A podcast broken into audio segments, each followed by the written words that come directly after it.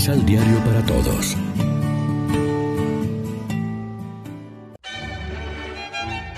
Proclamación del Santo Evangelio de nuestro Señor Jesucristo, según San Lucas.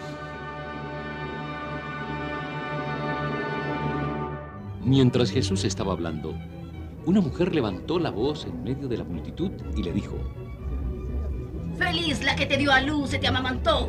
Pero él declaró, Felices pues los que escuchan la palabra de Dios y la observan. Lección Divina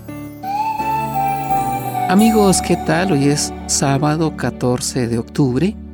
Ya a esta hora nos alimentamos con el pan de la palabra. Es la confianza a la que nos invita el Salmo. Alégrense justos con el Señor. Justicia y derecho sostienen su trono. Amanece la luz sobre el justo y la alegría para los rectos de corazón. Todos deseamos oír las palabras amables del juez. Muy bien, siervo bueno, ya que has sido fiel en lo poco, te pondré al frente de lo mucho. Entra en el gozo de tu Señor. Jesús responde haciendo el mayor elogio de su madre. Dichosos más bien los que escuchan la palabra de Dios y la guardan. Lucas habla poco de María, aquí y en el Evangelio de la infancia.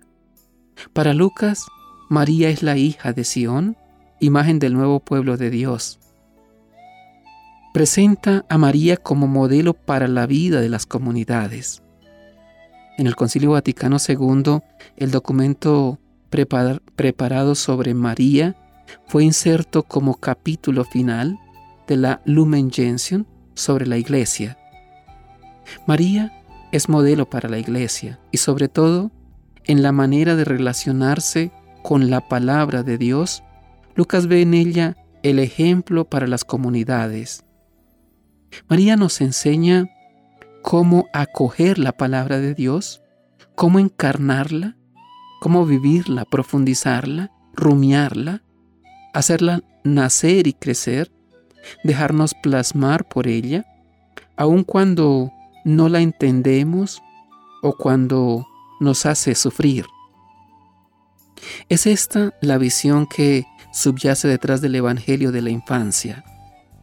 La llave para entender estos dos capítulos nos es dada en el Evangelio de hoy.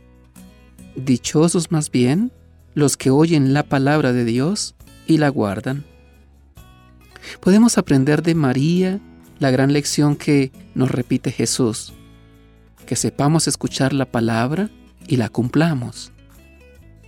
Es lo que alaba hoy en sus discípulos, lo que había dicho que era el distintivo de sus seguidores y lo que valoró en María, en contraposición a Marta, demasiado ajetreada en las cosas de la casa.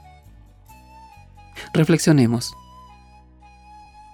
La comunidad cristiana reconoce la nueva condición de los hijos de Dios adquirida por la fe y el bautismo.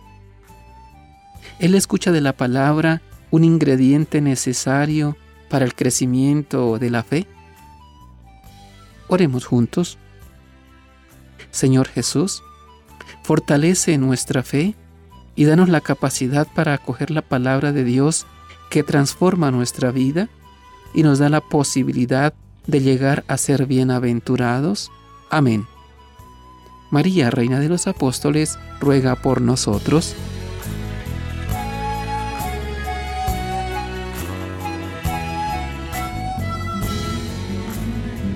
Complementa los ocho pasos de la Alexio Divina adquiriendo el emisal Pan de la Palabra en Librería San Pablo o distribuidores.